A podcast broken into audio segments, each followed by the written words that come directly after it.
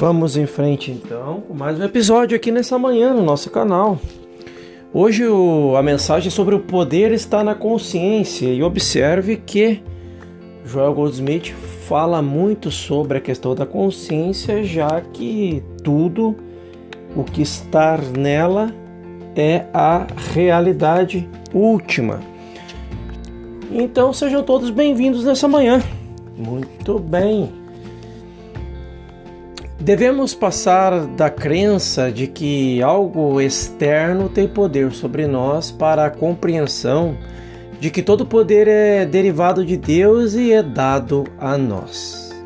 Sejam os órgãos e funções do corpo, do corpo, os alimentos que ingerimos ou clima externo. É a nossa consciência que determina o bem, o seu bem em nossa experiência. Quando percebemos isso, fizemos uma transição do sentido material para a consciência espiritual. Agora, não procuramos mais o nosso bem, mas a consciência, e ela aparece externamente como alimento, transporte ou lar não nos tornamos ascético e negamos tudo de bom que vem, mas desfrutamos sabendo que isso veio da consciência divina dentro de cada um de nós. Portanto, também não procuramos amigos como companhia.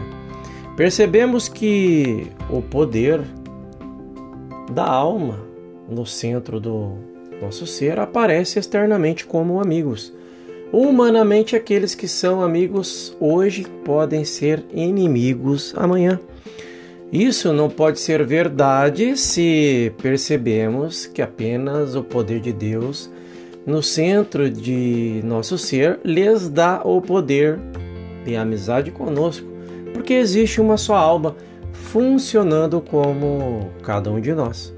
A essência da vida mística foi revelada pelo Mestre Abre aspas, tenho carne para comer, o qual não conheceis, fecha aspas. Quando Jesus estava com fome e veio a tentação de transformar pedras em pão, ele disse: Não, nada disso para mim.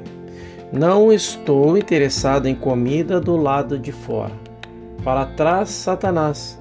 Não estou fazendo nenhum milagre aqui.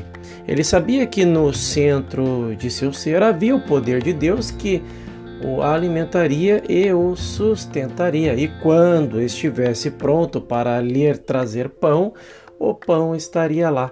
Deus no centro do seu poder o produziria. Não havia necessidade de Jesus pular de um penhasco para provar que a sua vida era eterna e que Deus o sustentaria. Deus o estava sustentando no topo do penhasco. Por que pular? Este é um questionamento. Ele estava sendo sustentado e satisfeito onde estava. Isso era tudo o que era necessário. Ele não precisava provar isso. Isso estava acontecendo. A vida está acontecendo para nós e quando percebemos que esta vida, que é a nossa vida, é autossustentada e automantida, faremos menos esforços para melhorá-la e então descobriremos que ela mesma se cuida.